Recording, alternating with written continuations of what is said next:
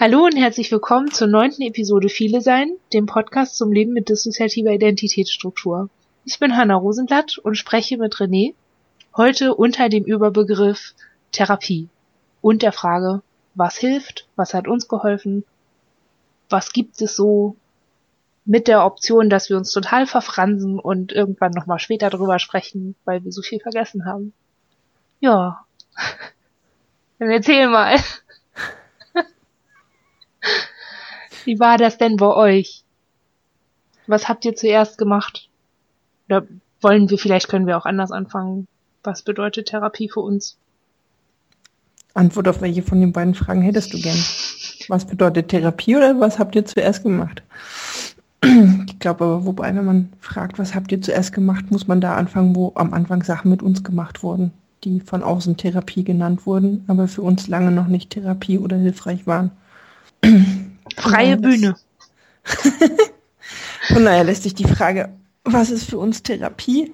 Also sprichst du denn, also sprichst du von Zwangsbehandlung oder sprichst du von, okay, es gab keine alte, also gab nicht so viele Möglichkeiten und wir haben einfach irgendwas angefangen und naja, weil es gab nicht so viel Alternative. Nee, wir haben die machen lassen. spreche ich wirklich von Zwangsbehandlung klingt jetzt sehr hart, aber letztlich von einer Behandlung, die von außen durchgeführt wurde, ohne dass wir gefragt worden wären, ob wir das jetzt möchten oder nicht. Sondern wir sind in eine Klinik eingewiesen worden, wir waren dort, wir konnten dort nicht weg und wir wurden behandelt. Hm. Und da wurde auch nicht unbedingt danach gefragt, ob das, was da passiert ist, uns wirklich hilft. Es gab ein Konzept und in das, ähm, ja, das wurde halt dann angewendet. Und das ist für uns aus heutiger Sicht definitiv keine Form von Therapie gewesen. Obwohl ich glaube, ich habe mal damals, als wir das erst wir das erste Mal in eine KJP gekommen sind, habe ich auch gefragt, was ist denn Therapie eigentlich? Und da habe ich die die Frage oder die Antwort auf die Frage war dann irgendwie, naja, Therapie ist Veränderung. Würdet ihr das auch so unterstreichen? Also würdet ihr sagen, naja, es hat irgendwie auch was verändert, dieses behandelt werden? Das damals am Anfang, nein. Das war auch, ähm, also es war eine Unterbringung in einer normalen allgemeinen Psychiatrie, eine Psychiatrie für Erwachsene zu einem Zeitpunkt, wo ich noch Jugendliche war. Es war eine Aufbewahrung, es war ein ähm, weggesperrt sein, die Türen waren abgeschlossen, ähm, die Fenster waren nicht zu öffnen. Das ging nicht um Veränderung. Ich glaube auch nicht, dass das Ziel damals war, bei uns eine positive Veränderung zu erreichen. Das Ziel war, glaube ich, tatsächlich uns erstmal einfach nur irgendwo aufzubewahren. Weil es mhm. keine Alternative gab oder weil sich einfach nichts angeboten hat? Also habt ihr so ländlich gelebt? Da gibt's das ja auch manchmal, das hatten wir ja auch schon. Dass es einfach äh. keine KJP in der Umgebung gibt. Nee, ich glaube, das war nicht das Problem. Es gab sogar auf dem Gelände eine Kinder- und Jugendpsychiatrie. Ich glaube, das Problem war eher, dass das Umfeld, das Umfeld war Jugendamt, war ähm, Ärzte, war Familienmitglieder gar nicht unbedingt die Idee hatten, dass wir Hilfe brauchen würden, sondern dass es tatsächlich darum ging, uns irgendwo unterzubringen. Einfach eine Tür zu und. Ja. Okay. Und die erste Form Hilfe oder diese Hilfe damals war unter anderem, also unser, unser familiäres Umfeld und damit halt letztlich auch Täter waren daran beteiligt. Deren Absicht war, glaube ich, definitiv nicht äh, eine positive Veränderung für uns zu erreichen. Ich glaube, ein Einstieg in eine tatsächliche therapeutische Behandlung, die für uns tatsächlich auch hilfreich war, die hatten wir erst viel, viel später. Viele Jahre später.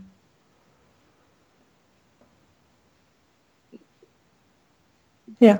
Was war dazwischen?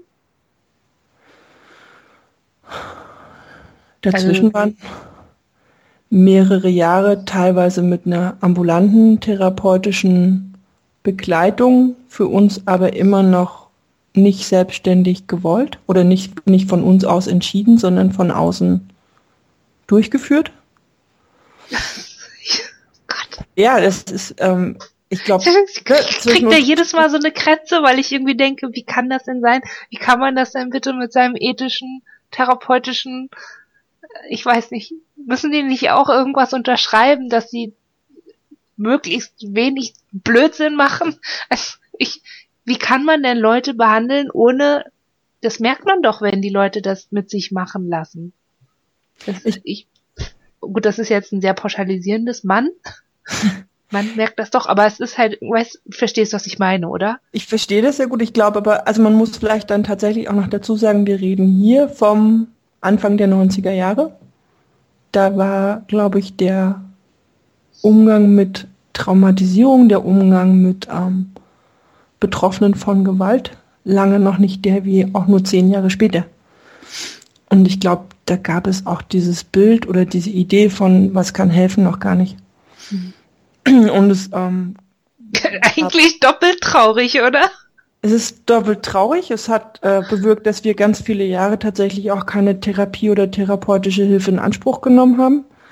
Dass wir Erfahrungen gemacht haben, die wir eher mit nochmaliger Gewalterfahrung bezeichnen würden als mit hilfreich. Ähm, ja. Umso wichtiger war es uns aber dann, als wir tatsächlich selbst entschieden haben, dass wir Hilfe möchten und dass wir ähm, professionelle Hilfe möchten oder irgendeine Art von Unterstützung, ähm, sehr genau geguckt haben, auf wen wir uns dann einlassen und wohin wir damit gehen und an wen wir uns wenden. Hm. Und ab da, glaube ich, sehr differenziert immer geschaut haben, wem, mit wem versuchen wir eine Auseinandersetzung zu finden und uns vielleicht auch ein Stück weit auf etwas einzulassen oder irgendeine Art von Vertrauen oder von Arbeitsverhältnis aufzubauen. Hattet ihr da eine konkrete Idee? Also seid ihr so mit so einem kleinen Katalog hingegangen, worauf ihr jetzt achtet? Oder war das einfach so, okay, wir gucken mal, was passt und was nicht? Oder hattet ihr eine ganz klare Vorstellung davon? So und so nicht, aber so und so kann ich mir eher vorstellen. Beim ersten Schritt zurück in irgendeine Art von Hilfe hatten wir überhaupt gar keine Idee. Wir hatten, glaube ich, einen inneren Katalog von Dingen, die für uns definitiv nicht in Frage kommen. Also keine Zwangsbehandlung mehr, keine Form von ähm, erzwungenem Aufenthalt an irgendeiner Art von Ort, keine keine Negierung unserer, weiß ich nicht, unserer Ängste, unserer Bedürfnisse, unserer Unsicherheiten. Ähm, also die Liste der Dinge, die wir auf keinen Fall wollten, die war sehr lang. Wir haben dann jemanden getroffen, der uns das Angebot gemacht hat, ihn kennenzulernen, ähm, sein Angebot an Hilfe kennenzulernen und ähm, verbunden mit der Möglichkeit, jederzeit zu gehen. Und das war für uns der Anfang und im Laufe der Jahre mit den verschiedenen Therapieformen oder therapeutischen Hilfen, die wir dann noch gefunden und gesucht haben, wurde daraus ein Katalog von Dingen, wo wir heute sagen würden, das ist unsere Anforderung an irgendeine Art von Therapie, um uns darauf einzulassen oder um da in irgendeiner Form einzusteigen. Hm. Das ist aber im Laufe der Jahre erst entstanden. interessant. Das war uns auch so gewesen. Oder so ähnlich. Wir haben ja auch irgendwie mit 14 irgendwie die ersten Erfahrungen mit Psychologen und so gehabt und dann auch viel Klinik und Klinik in Anführungsstrichen und Hilfe und Hilfe in Anführungsstrichen und ganz viel Psychiatriegewalt hat auch mitgenommen. Aber wie war, das bei euch? Der Anfang von therapeutischer Hilfe, war der selbst gewählt?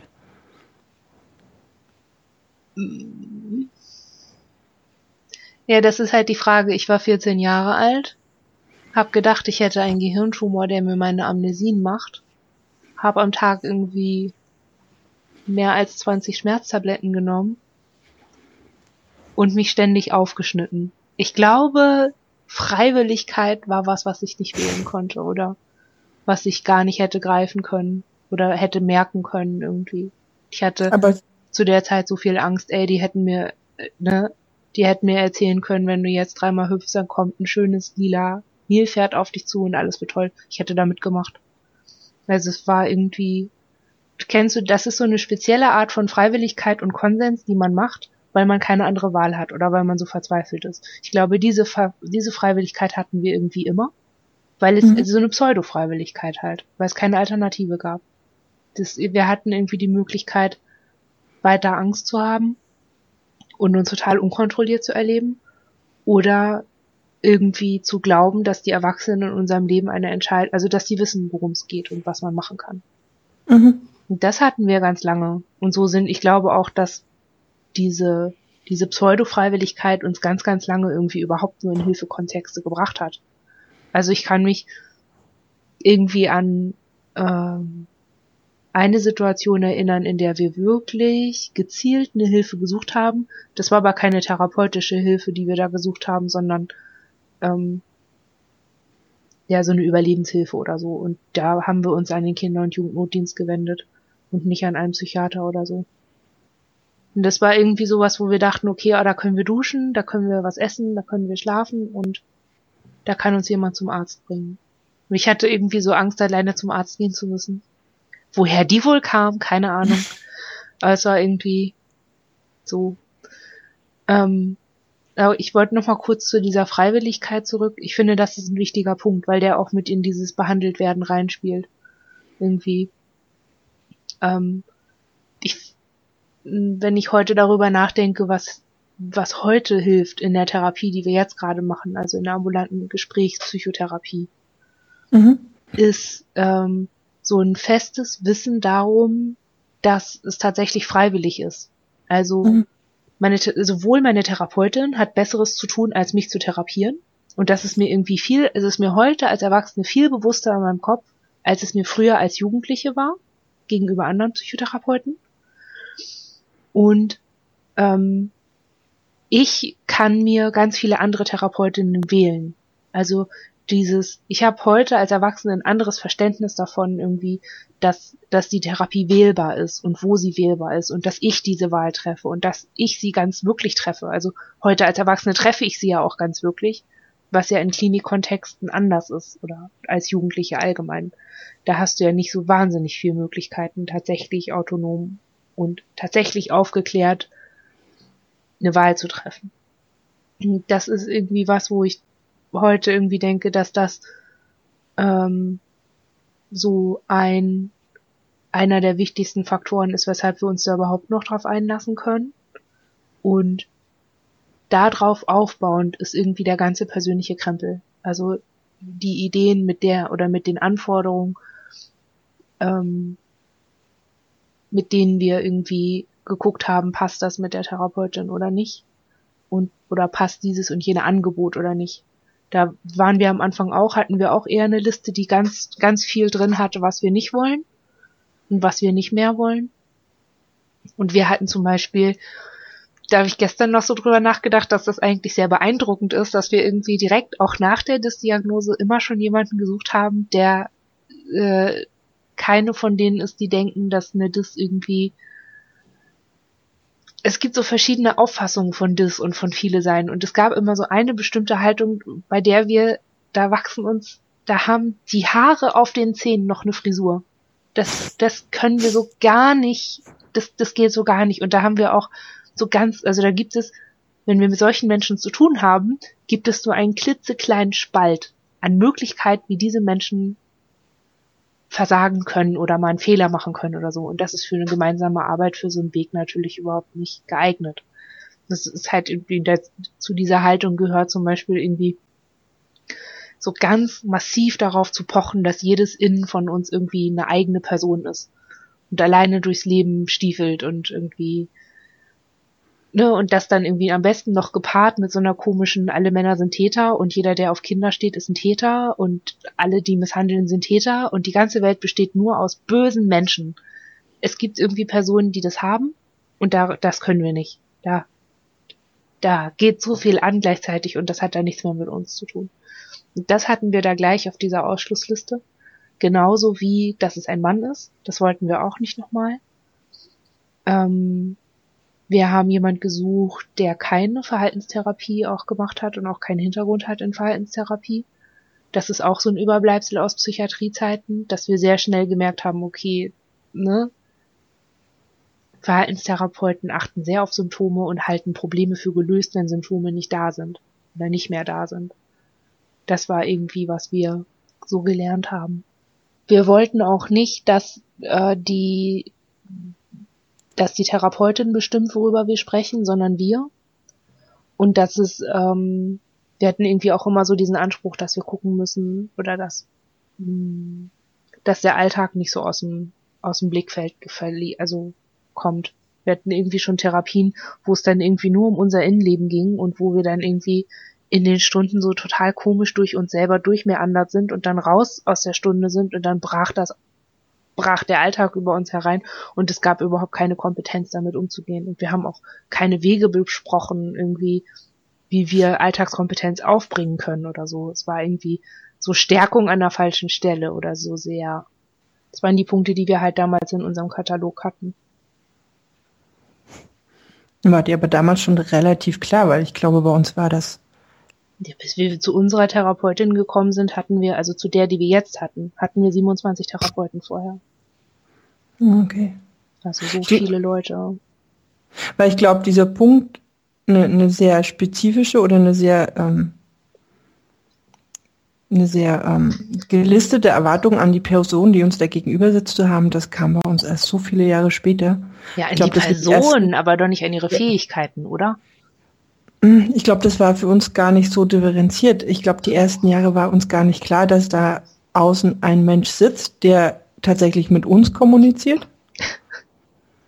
Irgendwann haben wir, glaube ich, verstanden, dass, dass das ein Kontakt zwischen uns und jemandem im Außen ist, der dann halt irgendwie sich Therapeutin oder wie auch immer nannte. Und dann, das war auch die Zeit, wo wir uns dann plötzlich sehr angewiesen ha gefühlt haben auf diesen Menschen und gar nicht groß glaube ich, geschaut haben, ob alles, was der tut, alles, was der sagt, die Haltung, mit der er uns begegnet, ob das für uns tatsächlich passt oder ob das tatsächlich hilfreich ist. Da haben wir, glaube ich, erst verstanden, da ist jemand und dann wollten wir aber unbedingt, dass dieser jemand da ist. Und ich glaube, diese Idee, uns den Menschen sehr genau anzugucken, mit dem wir das zu tun haben und quasi an diesen Punkt zu kommen, okay, da ist jetzt der Mensch und passt dieser Mensch zu dem, was wir brauchen und was wir wollen, das ist tatsächlich, glaube ich, erst die letzten Jahre und mit den letzten zwei oder drei Therapeutinnen eingetreten. Oder Menschen, die in irgendeiner Form mit uns in einem helfenden oder behandelnden Kontext gearbeitet haben. Ich habe irgendwie das Gefühl, dass wir an diesem Punkt gerade erst frisch gekommen sind mit unserer Therapeutin. Also, weißt du, was ich irgendwie gerade merke, ist, dass wir so, oder jetzt also nicht gerade in diesem Moment in Bezug auf das Gespräch, sondern in Bezug auf unsere Therapie, ist das unsere Therapeutin erstmal. Die ersten, wir haben, wir kennen uns jetzt schon fast drei Jahre. Die ersten drei Jahre hat sie quasi uns ein Stück weit davon geheilt, von dieser, aus dieser inneren Anpassung, die wir gemacht haben, weil wir schon so viele Therapeuten vorher hatten, da rauszugehen mhm. und irgendwie zu merken, okay, die, wir passen uns permanent an, sobald wir irgendwie in so ein Therapieding kommen, kommt ein bestimmtes in, inneres System hoch das auch im Alltag irgendwie viel ist, aber es ist total glatt. Die haben wenig, das ist wenig Bezug zu uns irgendwie. Und die sind halt da, weil wir Therapie, naja, traumatisiert sind irgendwie. Das haben wir jetzt erst kapiert und mm, es, es baut sich halt jetzt gerade erst ab, ne? Und jetzt kommen so diese Gedanken von, okay, oh wow, es ist irgendwie, man wünscht sich irgendwie mit ihr Kontakt zu haben und miteinander zu sein und irgendwie wachsen dann auch diese Ansprüche daran, wie sie als Mensch ist. Also gut, die mhm. Ansprüche haben wir nicht, weil das ist okay, wie sie ist. Aber es ist irgendwie gerade so, dass wir dann so eine Momente haben von, dass wir merken, okay, wir machen uns jetzt gerade darüber Gedanken, dass sie dieses und jenes tut und so und so auf dieses und jenes reagiert. Und darüber haben wir uns bei anderen Therapeuten nie die Platte gemacht. Nie. Also zum einen, weil mit Absicht, weil wir es nicht wollten weil es, es gibt so Dinge, die sind too much information. Also wenn die Therapeuten zu viel Mensch sind, dann ist das irgendwie auch beunruhigend. Aber es gibt so Dinge, über die man sich ja trotzdem Gedanken machen könnte und das haben wir nie gemacht. Und das kommt erst jetzt irgendwie, wo das Verhältnis passt und, und so. Ja, ich weiß nicht, gibt es eigentlich eine ideale Therapeutin? So habt ihr so eine Idee von, wenn ihr euch eine selber backen könntet, wie die aussehen müsste? Oder was sie haben müsste? Ui. Also, wir haben gerade überlegt, ich glaube, die letzten beiden Personen, mit denen wir jetzt therapeutisch arbeiten, die haben wir uns jeweils ausgewählt, weil sie nicht dem Klischee ihrer Berufssparte entsprechen. Also, was da das, ist? Naja, das, was wir halt schon auch kennen, ist, ist, ist äh, es ist eine Therapiesituation, wir gehen dahin und wir funktionieren therapeutisch. Ne? Wir wissen im Grunde genommen, was kommt. Wir wissen, wenn wir das tun, wird der Therapeut das sagen und wenn wir das nicht tun, dann wird er das fragen. Also so diese Erfahrung hat man nach vielen, vielen Jahren, glaube ich. Und aus dieser Ange sich so angewiesen fühlen darauf, dass da jemand ist, ist das, glaube ich, auch im Laufe der Jahre entstanden, irgendwie dem immer eher so ein bisschen zu entsprechen und dabei gar nicht so sehr darauf zu achten, bei uns zu bleiben und davon auszugehen, der Außen würde halt mit dem umgehen, was von uns kommt, sondern wir sind immer mehr mit dem umgegangen, was in der Therapie da war. Ne? Wenn der Therapeut oder die Therapeutin ein Thema vorgeschlagen hat oder angesprochen hat, dann haben wir uns da halt irgendwie versucht, mit auseinanderzusetzen. Mhm. Und haben jetzt, glaube ich, selbst mit der Therapeutin, mit der wir jetzt auch schon seit dreieinhalb Jahren arbeiten, jetzt erst den Punkt gefunden, in den letzten Monaten mit unseren Themen wirklich zu kommen und auch mit unseren Formen, wie wir die Themen mitbringen. Mhm. Ne? Also wir bringen, weiß ich nicht, das ist ja von Zettelbild, also so, das hat aber wirklich erst die letzten Monate sich so entwickelt, dass wir da so eine Sicherheit drin gekriegt haben. Und das hat viel mit den beiden Personen zu tun. Und ich glaube, wir hätten uns beide niemals so gebacken, wie sie sind. aber sie sind genau passend für uns. Ich habe auch gerade in dem Moment gedacht, als ich das gesagt habe, ich gedacht, wie dumm ist das eigentlich? Also, obwohl, ja, es ist so mitteldumm. Doch, wir, doch, doch, wir hätten uns früher, glaube ich, gern die ideale Therapeutin gebacken und es wäre. Ja, aber dann hättest du dich ja angepasst. Also dann hättest, dann hättest du die Therapeutin ja an deine Vermeidungsstrategie Strategie. Nee, das weiß so ich gar nicht. Ich glaube, wir hätten das, äh, wir hätten dann viel von dem verraten, was wir uns eigentlich gewünscht hätten, aber nie gewagt hätten zu sagen. Und wenn wir uns eine gebacken hätten, ganz heimlich, dann hätten wir das alles nicht sagen müssen und nicht ähm, in Frage stellen müssen, weil die wäre dann einfach so gewesen. Die wäre dann, ne, die wäre verbindlich gewesen, die wäre zuverlässig gewesen die hätte all die Sachen gekonnt, von denen wir vielleicht gedacht hätten, dass wir sie brauchen. Die so, also. Ja. Ich, ja, ich hätte irgendwie wahrscheinlich nicht, aber und ich hätte mir eine Therapeutin gebacken, die nie sowas sagt wie, ja, können Sie mal gerade an Ihre Innenkinder denken oder ja, ich glaube, wie geht's denn den Innenkindern damit oder so Dinge wie und wie fühlen Sie sich dabei oder und was denken Sie über? Das hätte die Therapeutin, die ich mir vor drei Jahren gebacken hätte, hätte die nie gefragt. Die, also die, ich so eine, also habt ihr so eine Vermeidungstänze eigentlich nie gehabt? So, oder? Doch, wir vermeiden, natürlich, wir vermeiden ganz viel. Wir vermeiden vor allen Dingen über äh, Erinnerungen von früher zu sprechen, über Inhalte von früher, über, weiß ich nicht, äh, doch, wir vermeiden so, ganz, so ganz ein, viel. So ein Nacktmoment, so ein, äh, ja. Aber ich glaube, wir haben halt, also dieses Vermeiden ist, glaube ich, gar nicht immer nur, weil wir es in der Therapie unbedingt vermeiden wollen, darüber zu reden, sondern weil es unglaublich viele Hürden für uns gibt, über etwas zu reden oder für uns selber dahin zu finden, wo wir eigentlich gern wären inhaltlich. Ähm aber ich glaube, wir hätten nicht versucht, uns eine Therapeutin zu backen, die uns beim Vermeiden geholfen hätte, weil das war uns irgendwann dann schon klar, dass wir jemanden brauchen, der sehr bereit ist, neben uns irgendwie auch wirklich weiterzugehen und da nicht, also so, das, was du gerade gesagt hast, ne, so dieses ähm, Denken Sie an Ihre Innenkind, so da, da, da wird mir irgendwie ganz, ähm, wir hatten mal eine Therapeutin, die hat so gearbeitet, wo wir das Gefühl hatten, so, ne, die hat ihr Buch aufgeschlagen, da stand jetzt, aha, Diagnose das, äh, folgende erste Behandlungsschritte bitte ein, einleiten. So.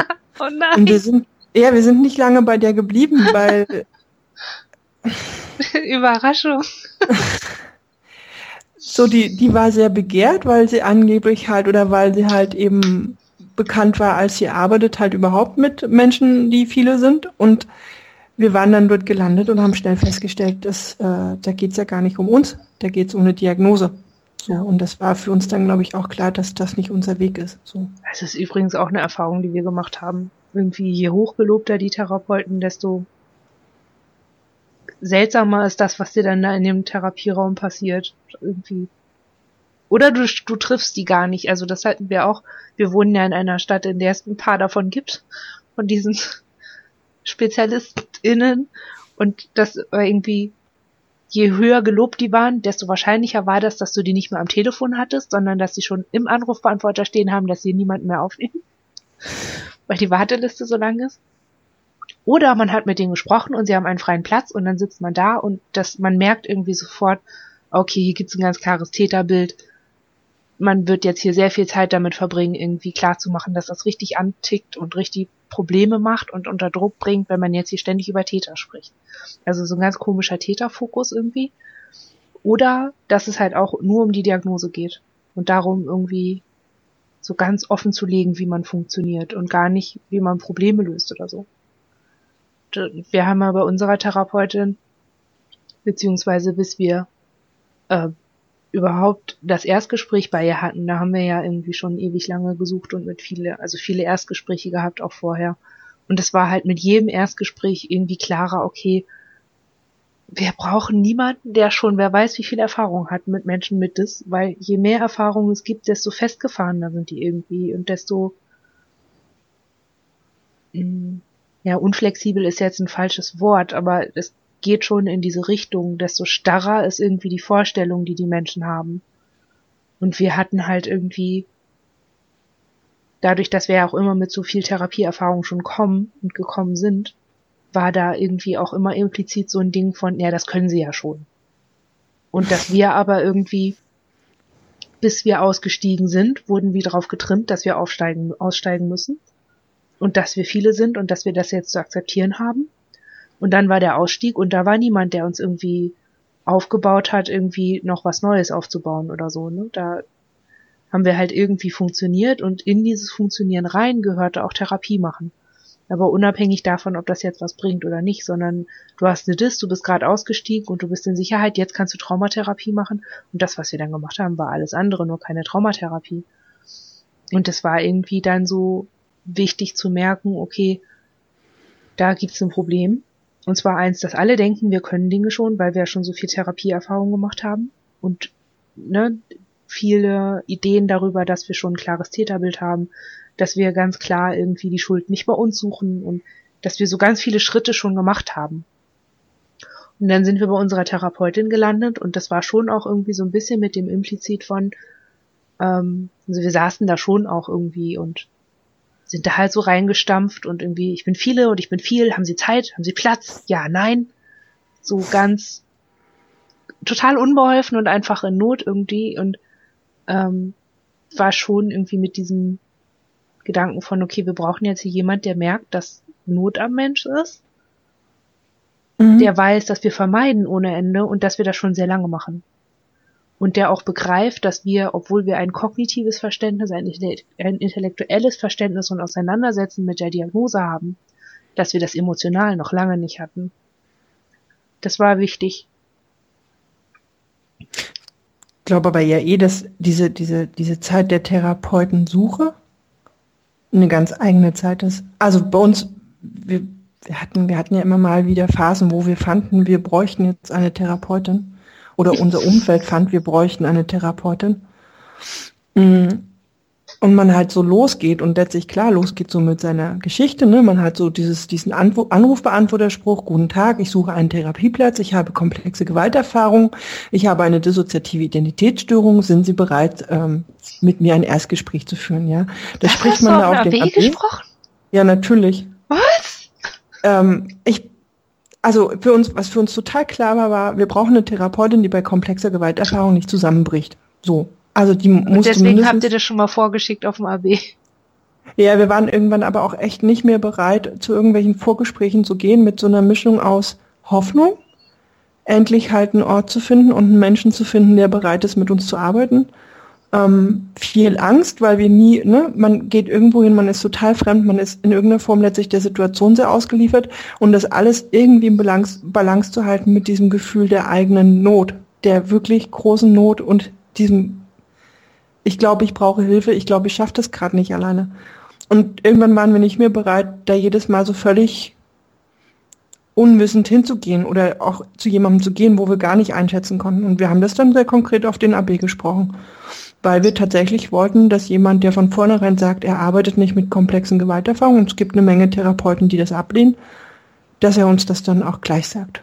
Ne? Also nicht im Erstgespräch, wo wir dann nach, weiß ich nicht, 55 Minuten rausgehen und erschöpft sind von der Situation und enttäuscht, dass es wieder nicht geklappt hat und mit diesem Gefühl von, mit uns kann man nicht arbeiten, weil wir irgendwie eine Ansammlung von Gewalterfahrung und daraus resultierenden ähm, Zeitbomben sind, wo man sich halt nicht rantraut. Nee, wirklich. Also so, wir, wir wollten das irgendwann nicht mehr. Und dann haben wir das tatsächlich sehr konkret auf die ABs gesprochen und haben dann auch gemerkt, dass äh, deutlich mehr sofortige Absagen gekommen sind und hatten dann, glaube ich, auch nur, also an die Zeit, wo wir gerade zurückdenken, quasi unsere letzte Therapeuten oder unsere vorletzte Therapeutensuche, wir hatten dann, glaube ich, als wir so konkret geworden sind, noch drei oder vier Vorgespräche bei Therapeutinnen, die gesagt haben, sie fühlen sich dafür äh, geeignet oder sie, sie, sie, für sie wäre das ihr Thema, komplexe Gewalterfahrung ist ihr Thema, sie sind da die Therapeutin für.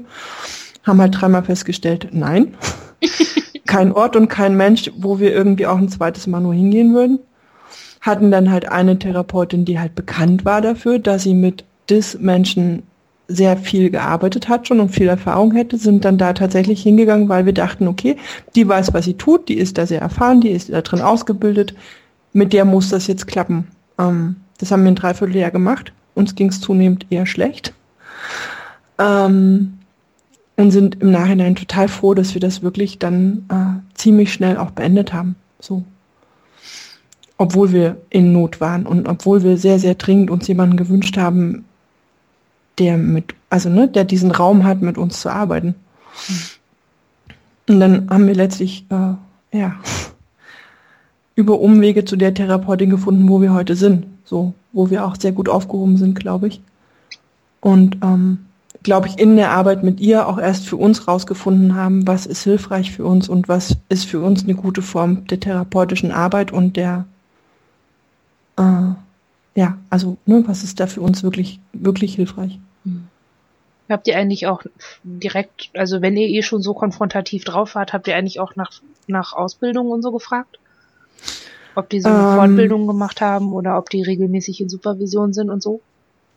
Ja, haben wir. Ähm, als wir damals gesucht haben, also wir reden jetzt von vor, weiß ich gar nicht, wie lange ist das her? Sechs Jahre, sieben Jahre? Da war äh, zu der Zeit hatte jeder Traumatherapeut mindestens eine EMDR-Ausbildung. ähm, sowieso war ja Traumatherapie zu der Zeit, äh, hatte sich ja unglaublich weiterentwickelt. Viele haben darüber gesprochen, dass sie Fortbildung in Traumatherapie gemacht haben, dass sie eine EMDR-Ausbildung hätten. Ähm, wir dachten damals schon auch, dass das wichtig wäre. Also dass EMDR zum Beispiel das Mittel der Wahl ist für Traumabearbeitung.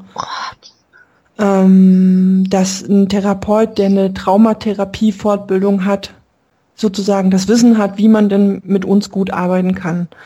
Ähm, wir haben uns teilweise auch daran orientiert, ob jemand eine Verhaltenstherapie-Ausbildung hat, eine tiefenpsychologische Ausbildung oder eine analytische Ausbildung, wobei für uns analytische Ausbildung nie in Frage gekommen ist, obwohl wir immer ein Stück weit ähm, so ein bisschen neidisch waren auf die hohe Stundenzahl, die man dann hat. Aber irgendwie war für uns. Es ist es denn doch nicht wert, oder? Nee, genau. Das, wobei, wir haben auch mal eine Analytikerin getroffen, mit der hatten wir ein tolles Gespräch da wollten wir gar keine Therapie machen, die haben wir in einem ganz anderen Kontext getroffen. Und das Gespräch war toll und wir dachten, da ist es gar nicht der analytische Background dieser Frau, sondern wir fanden die Frau toll und wir fanden ihre Art, ähm, ne, uns zu begegnen und, und Fragen zu stellen und, und uns zuzuhören, total in Ordnung. Ich weiß nicht, ob wir mit der hätten auch eine Therapie machen können, aber da haben wir das erste Mal gedacht, okay, Analytiker ist nicht gleich ein bestimmter Mensch. So. Ähm, aber letztlich haben wir meistens nach Verhaltenstherapie und tiefenpsychologischer Therapie gesucht oder zumindest gefragt. Ähm, uns halt damals viel ne, von diesen Traumatherapie und EMDR-Ausbildungen leiten lassen und können heute halt nur sagen, das ist nicht, das ist für uns heute nicht mehr vordergründig der Schlüssel dafür, ob jemand der geeignete oder die geeignete Therapeutin am Ende ist. Hm. Also wir haben heute eine Therapeutin, eine Psychotherapeutin, die sehr viel in dem Bereich Fortbildung und Ausbildung gemacht hat. Und wir haben aber zum Beispiel auch noch eine ähm, Ergotherapeutin, die vor uns keinerlei Erfahrung in der Arbeit mit Menschen mit komplexen Gewalterfahrungen gemacht hat. Die relativ schnell auch zugegeben hat, sie, sie hat sich damit auch noch nie beschäftigt. Aber die halt eben gesagt hat, ähm, sie wäre gerne bereit, mit uns zu gucken, ob wir zusammen miteinander arbeiten finden, was für uns hilfreich ist. Mhm. Und das ist für uns die zweite Stütze, die wir haben und jemand, der total wichtig ist und mit der wir auf ganz anderen Ebenen tolle therapeutische ähm, Erfahrungen gemacht haben. Oder immer noch machen, hoffentlich auch noch eine ganze Weile machen. Also so, da haben wir dann auch gemerkt, es ist gar nicht immer entscheidend, wobei ich halt schon denke, dass ich glaube, dass es langfristig wichtig ist, dass eine Therapeutin oder dass ein Mensch, muss ja gar nicht immer eine Therapeutin sein, aber dass ein Mensch, der sagt, er lässt sich auf irgendeine Art von Hilfeprozess oder Begleitungsprozess oder Behandlungsprozess mit jemandem wie uns ein, der sollte sich damit selbst auseinandergesetzt haben, ob er das tatsächlich kann, das zu begleiten. Und so. Aber ob das eine Traumatherapieausbildung sein muss oder ähm, weiß ich nicht. Wo du gerade mit den äh, mit den AnalytikerInnen, wir hatten mal ein Erstgespräch bei einer und das war irgendwie, also ich hatte schon viele Vorurteile über Analyse, weil ich auch nicht, also noch mal ein Stück zurück, ich habe nicht viel Ahnung von Analyse. Ich weiß dafür darüber nicht so viel, außer dass es etwas so eine Richtung ist, in der es viel um Deutung geht. Und ähm, darüber, was was für mich bedeutet, das muss ich mir nicht von jemandem bedeuten lassen oder mhm. runterreden, damit da eine Deutung draus kommt. Das war mir viel zu schwammig. Und in diesem Erstgespräch war ich total bestätigt darin, dass das eine Horde, dass es so, das war irgendwie jemand, ich weiß nicht, wann die ihre letzte Fortbildung in irgendwas hatte. Der hatte auch kein, also ohne Mist, also ich mag das nicht so gerne, so extrem negativ drüber. Ich glaube, die hatte echt eine Schraube locker. So richtig. Und die, die wusste nicht, was ein Flashback ist. Die hat nicht gemerkt, dass sie mich schon alleine. Die war so konfrontativ. Die hat mich irgendwie schon im Erstgespräch, da saß ich zehn Minuten da, hat sie mich gefragt, ob ich missbraucht wurde. Und da ging bei mir gleich irgendwie der Sprachknall an, der dann irgendwie loswetterte, das Wort Missbrauch, das geht ja wohl gar nicht, also Vermeidungstanz. Mhm. Und aber mein Puls war halt schon total hoch. Ich war schon angetriggert von diesem ganzen, oh Gott, sie hat, das sieht man es mir an. So. Das ging ja dann auch an und äh, und dann war das ein, die hatte zwei Zimmer. Die hatte eins, wo die diese ganze Abfertigung macht und auch diesen Computerkrempel. Und dann hatte sie ein Zimmer, wo man auf einer Liege lag und mit zugedunkelten Fenstern und irgendwie, dann musste man so eine, also das hat sie geschildert, ich hätte das nie mitgemacht, so eine so eine Schlafmaske aufsetzen, wo man reinweinen kann. Oh. Und das war irgendwie echt so richtig. Ne, und für sie war das irgendwie, ja, man muss über die Erinnerung reden und man muss das durchprozessieren und so. Und ich habe gedacht, Alter, mach die hier angeleitetes Durchtillen oder was? Also es ist so, du kannst doch nicht, es ist mir bis heute unverständlich, auf was von einer, wenn es denn eine wissenschaftliche Grundlage gibt. Ich, ich zweifle sehr hart daran, aber kann ja sein es gibt ja wahnsinnig viele Theorien darüber, was Menschen mit das hilft. Das war irgendwie sowas, wo so klar war, okay, die kann ein Flashback von Erinnern nicht unterscheiden, von lebendigem Erinnern und nimmt das alles für bare Münze und denkt, mit einem, in einem Flashback wäre eine Verarbeitung möglich. Und das ist so, das, das fand ich so schockierend. Ich bin da raus und hatte danach noch direkt einen Termin im, beim Landgericht irgendwie und ich war so geschockt von diesem Erstgespräch, dass ich irgendwie so echt so ein paar Tage so wirklich, so das kann doch nicht sein. Es kann doch nicht wahr sein, dass, dass ich als Patientin hier gerade irgendwie mehr Fachwissen auf dem Kasten habe, als jemand, der sein Geld damit verdient und eine Verantwortung für Menschen trägt. Und das war echt so da. Also was, sie, was mich an dieser Frau beeindruckt hat, war die hemmungslose Ignoranz der Verletzung, die sie mir alleine in diesem Erstgespräch beigefügt hat, von der ich ausgehe, dass sie bei ihren bestehenden Patienten noch viel tiefer ist und viel schlimmer ist. Und dass sie das halt nicht gemerkt hat, das fand ich echt krass. Wobei ich glaube, dass sich auch der, die Person der Therapeutin immer aus zwei Teilen zusammensetzt. Ne? Es ist äh, einerseits die Ausbildung des Fachwissens und vor allen Dingen auch die Reflexion des eigenen Fachwissens und es ist der Mensch auf der anderen Seite, der diese Therapeutin ist. Weil, also ne, ich, wir haben gerade gedacht, wir haben auch zweimal Termine gehabt, die wir auch schon über diese sehr konkrete Ansage, komplexe Gewalterfahrung ähm, gemacht haben, verabredet haben, davon ausgegangen sind oder die Therapeutin am Telefon auch jeweils gesagt hat, ja, sie wäre darin sehr erfahren, sie hätte da, ähm, ne, sie würde da auch mit umgehen und arbeiten. Und bei der einen war es dann so, da kam man an und bekam an der Tür ähm, seine, seine, seine Jacke, seine Schuhe, seine Tasche abgenommen das wurde in irgendwie in so einen Garderobenschrank gestellt und der wurde auch geschlossen. Was? Da waren wir schon total geschockt. Gott. Ähm, weil in dem Moment wir gar keine Möglichkeit mehr hatten zu gehen. Also ja. das war, glaube ich, ähm, das ging gar nicht. Und wir waren bei einer anderen, ähm, die uns äh, quasi auf unsere Eröffnung hin, dass wir halt eine DIS-Diagnose haben, sofort gesagt hat, dass wir dann ja diese und diese Form von Missbrauch und von Gewalt erlebt hätten zu einem Zeitpunkt, wo wir lange nicht an dem Punkt waren, mhm. ähm, dass uns selber irgendwie, also ne, da hatten wir noch lange nicht äh, uns damit auseinandergesetzt, welche Form von Gewalt wir eigentlich überhaupt erlebt haben. So was ich auch ziemlich also krass eigentlich fand, dass du irgendwo hingehst. Die Frau kennt dich nicht, die weiß überhaupt nicht, aus welchem Kontext du kommst, die weiß über auch nicht, wo du hingehst, wenn du aus ihrer Tür rausgehst und die knallt dir da mal eben irgendwas an den Kopf, was du bist. So. Und es waren beides Therapeutinnen, die findet man auch auf Listen für Traumatherapeutin und für Dystherapeutin. So, ne? Also es muss gar nicht immer äh, die, die Fachrichtung sein. Also ich glaube, es ist tatsächlich beides. Ähm, die, Aber es ist halt auch irgendwie, ich weiß immer nicht so genau, ich meine, gut, wir sind ja jetzt gerade sehr bei ambulanter Therapie ne? ja. und, und sowas suchen. Das ist ja ähnlich bei stationär. Da kannst du dann, da hast du ja, da lässt du ja deinen Koffer in, in manchen Fällen und kannst dann nicht wieder gehen, wenn du merkst, das ist Murks. Das ist ich, irgendwie echt so, oh. Im stationären Rahmen finde ich es vor allen Dingen noch viel, viel schwieriger, weil es ja nicht so ist, dass man mehrere Kliniken zur Auswahl hätte, wo man dann ja. hingeht und sich das anschaut und sagt, hey, das passt für mich oder das passt nicht für mich oder eine Therapeutin kennenlernen kann und sagen kann, mit der kann ich arbeiten. Nee, du wartest irgendwie, weiß ich nicht, sechs Monate, acht Monate, zehn Monate auf diesen Anderthalb Platz. Jahre? Anderthalb Jahre, ja. Und dann darfst du endlich in diese Klinik und dann weißt du immer noch nicht im Zweifelsfall, mit wem du es da zu tun haben wirst. Mhm.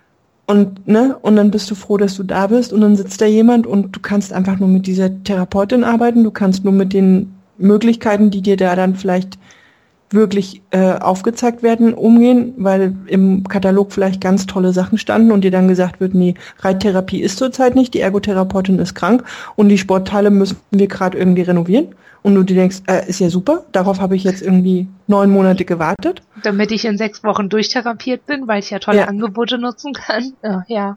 Ähm, also so, deswegen ist stationär für uns immer nochmal so ein ganz eigenes Thema und ähm, noch mal viel schwieriger, glaube ich, weil da die Selbstbestimmung und ähm, die, selb die eigene Entscheidung für oder gegen eine Art von ähm, Behandlung ja noch weniger möglich ist. Eigentlich gar nicht, finde ich. Also ich wir würden uns im Moment genau. immer eher gegen eine stationäre Arbeit entscheiden, weil wir gar nicht, ne, also kein Angebot angeme angemessen finden an das Thema komplexe Gewalterfahrung. Ja. Ich weiß auch immer nicht so genau, wann es sinnvoll ist. Also so es gibt so ein, zwei Kliniken, von denen ich weiß, dass sie okay sind mit Stabilisierung, dass sie dafür total gut sind. Es gibt auch ein paar allgemeine Stationen, von denen ich schon gehört habe, also so allgemeine Psychiatriestationen, dass sie nicht nur schrecklich sind, sondern dass sie auch ein bisschen ähm, in der Lage sind, mit Menschen, die triggerbar sind, irgendwie umzugehen. Aber irgendwie so für ich merke halt irgendwie, wir waren ganz halt, wir waren öfter in der Bielefelder Klinik, in der ehemaligen Redemann Klinik und ich weiß, dass wir da auch sehr profitiert haben. Wir waren irgendwie zur Intervalltherapie fünfmal und in den Situationen, in denen wir uns befunden haben, mit einem katastrophal ignoranten sozialen Umfeld, mit irgendwie alles im Umbruch und Ausstieg und am Anfang ja noch nicht. Und das war alles so chaotisch. Und da waren diese sechs Wochen und am Anfang sogar acht oder zwölf Wochen da sein mit immer der gleichen Therapeutin, die wir da auch hatten. Mhm. Und so einem Raum von, ähm, sie nutzen hier einfach nur von dem, also sie nutzen hier nur das, was sie als hilfreich erleben und kein Zwang, irgendwie noch was anderes zu machen. Haben wir profitiert und uns stabilisieren können, weil dort eben eher so eine Beständigkeit war, als tatsächlich, wir machen jetzt dies und das und das soll ihnen helfen. Hilft ihnen das? Hilft ihnen das? Hilft ihnen das? Diese Reflexion mussten wir nicht leisten. Wir mussten einfach nur da sein und irgendwie lernen auszuhalten, dass wir irgendwas von uns merken. Also es war irgendwie so ganz low level und ganz erstmal begreifen, was gerade mit einem passiert. Also es ist irgendwie so eine Klinik, die ich auch heute irgendwie noch empfehlen würde für alle, die keine Ahnung haben, was mit ihnen los ist. Die irgendwie das Gefühl haben, sie haben keine Ahnung, bin ich viele oder nicht oder was ist Trauma, was was ist eigentlich mit mir los und bin ich alleine, bla bla. Aber ich weiß, dass ich da heute, also ich, wir, könnten da keine Traumabearbeitung machen. Dafür reicht es dann wieder nicht, weil man dann da, also in sechs Wochen kannst du halt kein Trauma bearbeiten, egal wie gut du die Leute da kennst und das Konzept und bla bla. So schnell kommt man gar nicht an. Und am besten hast du dann noch sowas wie, ne? Dieses und jene ist gerade nicht und ihre Therapeutin ist im Urlaub. Weiß ich auch nicht, wieso man dann Leute aufnimmt, wenn die Therapeutin im Urlaub ist. So, weißt du, das hast du dann am besten auch noch und dann hast du effektive Behandlungszeit drei Wochen. Ja, da kannst du kein Trauma bearbeiten. Da kannst du irgendwie nutzen, dass du malen kannst und, und Ergotherapie machen kannst und keine Ahnung. Aber Gesprächstherapie oder Trauma durcharbeiten ist dann auch nicht. Das heißt, man muss sich echt überlegen, in welche Klinik gehe ich Und, mit wie hart- Idee? Genau, was wollen wir da bearbeiten und wie hart bohre ich danach? Also wir überlegen ja jetzt auch noch nach Dresden zu gehen, um Traumabearbeitung zu machen. Also wir suchen eine Klinik, in der wir tatsächlich eine Traumabearbeitung machen können. Und Dresden ist aber eine ganze Ecke weit weg und sagt von sich selbst, aber es wäre eine spezialisierte Klinik für Menschen mit Dis. Und dann denke ich halt, okay, um mich von dieser Spezialität über, zu überzeugen, müsste ich mindestens zweimal dort gewesen sein und zwar richtig da gewesen sein. Ich müsste meine, ich müsste die Räume sehen, ich müsste den Ablauf kennenlernen und so. Und ich müsste die Umgebung abchecken. Wie ist das da eigentlich? Komme ich da wieder weg? Komme ich da auch wirklich wieder weg? Oder sagen die einfach nur, ich komme wieder weg und setze mich dann am Bahnhof ab? Also es gibt so viele Dinge noch drumrum, die irgendwie, die ich bräuchte, um völlig entspannt und sicher darüber nachdenken zu können, gehe ich da jetzt hin oder nicht. Also bevor ich mich, ich will sagen, bevor ich mich mit dem Konzept auseinandersetze, was sie da Mhm. anbieten, müsste ich irgendwie wissen, wie weit ist es von der Klinik zum Bahnhof? Wie weit, also ne, wie ist das Essen da? Ist es beschissen oder kann man irgendwie, gibt's noch eine Dönerbude in der Ecke? Das sind alles so Dinge, von, über die ich mir dann definiere, wie gut kann ich mir da selber auch tun. Wo, und wenn ich das weiß, wie viel Gutes ich dort auch für mich alleine machen kann, unabhängig von dem, was in der Klinik ist, ähm, je mehr ich das kann, also je mehr autark ich mich da bewegen kann, desto mehr Fehler darf die Klinik machen und desto, desto mehr Heilungsversprechen darf sie auch brechen. Ich weiß nicht, ist das Ja. eine logische Rechnung oder Doch, naja, ich glaube, ja. weißt was Ich ich, meine, schon. oder? Ich, ja, es ist irgendwo dieses, es ist ja sowieso, ich, wir, ne, es klang ja eben so irgendwie, also ich glaube, es ist so diese Zweiseitigkeit, ne, es ist, wir finden, es ist mittlerweile auch strukturell um ein Vielfaches schwieriger geworden, einen stationären Therapieplatz zu finden, der für das eigene, was man gerade dort will, geeignet ist. Ähm, ich glaube auch, dass sich das nochmal geändert hat in den letzten Jahren, also dass das tatsächlich auch schwieriger geworden ist, weil die Kassen lange nicht mehr so eine Aufenthaltsdauer bezahlen wie früher, weil die Kliniken ähm, rationalisieren, weil, weiß ich, also ist unser Eindruck. Ähm, Ja, es ist auch so. und das andere ist aber, was ich gerade dachte, wenn wir nicht immer, immer, immer wieder die Hoffnung irgendwo in uns drin gehabt hätten, dass wir einen Ort finden, dass wir Menschen finden, dass wir eine Situation finden, wo wir irgendwas für uns tun können, wo uns geholfen wird oder wo wir etwas lernen können, was uns dann letztlich hilft. Wenn wir diese Idee nicht gehabt hätten, hätten wir aufgehört, danach zu suchen und dann wären wir tatsächlich nicht dahin gekommen, wo wir heute sind. Mhm. Ne? Also ich glaube, es lohnt sich tatsächlich auch zu überlegen, wa was möchte ich, was brauche ich dafür und dann zu klären, wo oder wie kann ich das dort bekommen. Mhm. Und es halt zu versuchen, weil wenn man weil wenn man aufhört, ne, wenn wir irgendwann aufgehört hätten, dann wären wir heute einfach, ja, in einer ganz anderen Situation und in einer sehr viel schlechteren Situation, glaube ich. Ich glaube, das muss man da irgendwie auch immer noch im Blick haben, dass das halt Sinn macht, danach zu suchen und Lösungen dafür zu suchen. Und andererseits finde ich aber auch, dass diese strukturellen Probleme, die es im stationären Bereich gibt, damit Wie nicht im ambulanten, wie im Wie im- teilstationären, ne? ja, ja, aber das, ne, also dass es eigentlich beides bräuchte. Es braucht ähm, dieses eigene, ich will was finden und deswegen suche ich danach. Aber definitiv bräuchte es auch eine Veränderung bei den strukturellen Bedingungen für Traumatherapie und für Betroffene von komplexen Gewalterfahrungen. Ne, also ich finde eigentlich, die ideale Klinik wäre für mich, ich rufe da an, ich sage, okay, das ist meine Situation, das ist mein Anliegen. Ich muss dann nicht fragen, ob ich ein Einzelzimmer bekomme, weil ich es überhaupt nicht aushalte, mit einer völlig fremden Person auf zwölf Quadratmetern nachts zu schlafen. Sondern es ist selbstverständlich, dass ein Mensch mit meiner Geschichte einen eigenen Raum zur Verfügung gestellt bekommt. Ich muss dann nicht fragen, ob ich mehr als 45 Minuten Einzelgespräch in der Woche habe, weil es selbstverständlich ist, dass ein Mensch, der an Themen arbeitet, die mit solchen Erfahrungen zu tun haben, mit 45 Minuten Kontakt zu einer Einzelperson pro Woche nicht auskommen wird. Dass auch ein Arbeiten tatsächlich nicht möglich sein wird in so einem Einzelkontakt, der nur einmalig 45 Minuten stattfindet und dann am besten noch rausfällt, wenn die Therapeutin krank ist. Ne? Also so, es gibt so, für mich wäre so eine ideale Klinik tatsächlich die, wo jemand sagt, okay, wir haben ein Konzept, das ist daran orientiert, mit Menschen mit dieser Form von Gewalterfahrung oder mit dieser Diagnose zu arbeiten. Und weißt So. du, was ich halt geil fände, wäre, also für mich wäre die ideale Klinik halt, was mich halt stört, ist auch daran, dass sich die, diese, diese speziellen psychosomatischen Kliniken, ne, mehr oder weniger aussuchen können, wen sie aufnehmen. Das, das ist für mich verschoben. Das, also, ich finde es schwierig zu priorisieren, wer wann einen Platz bekommt und wie lange wer Mhm. zu warten hat. Was ich mir wünschen würde, wäre, es gibt ja diese komischen, ich betrachte das wirklich mit langen Zähnen und langen Fingern, weil Psychiatrie ist für uns nochmal ein ganz eigener Gewaltkontext und auch einer, der noch gar nicht genug kon also diskutiert ist und auch noch gar nicht reformiert ist, meiner Ansicht nach. Aber es gibt Ideen, ähm, in Bielefeld gibt es diese Annäherungsversuche von der normalen psychiatrischen Station und dem psychosomatischen und der psychosomatischen Klinik. Auch in Verbindung mit der Traumaambulanz, die es gibt. Und das ist sowas, wo ich so denke, mm, äh, äh. gleichzeitig wäre es aber natürlich geil, wenn du in jeder Stadt irgendwie sagen könntest, okay, du hast eine Krise, du bist dekompensiert, weil so wahnsinnig viel passiert mhm. ist heute oder gestern oder die ganzen letzten Wochen. Und alles, was du machen musst, ist die 112 anzurufen und die können dir sagen, welches Krankenhaus oder welche Psychiatrie in deiner Stadt oder in deiner Umgebung gerade noch ein Akutbett für dich frei hat. Und du brauchst keine Angst haben, dass du da behalten wirst, dass deine, dass deine Rechte getreten werden.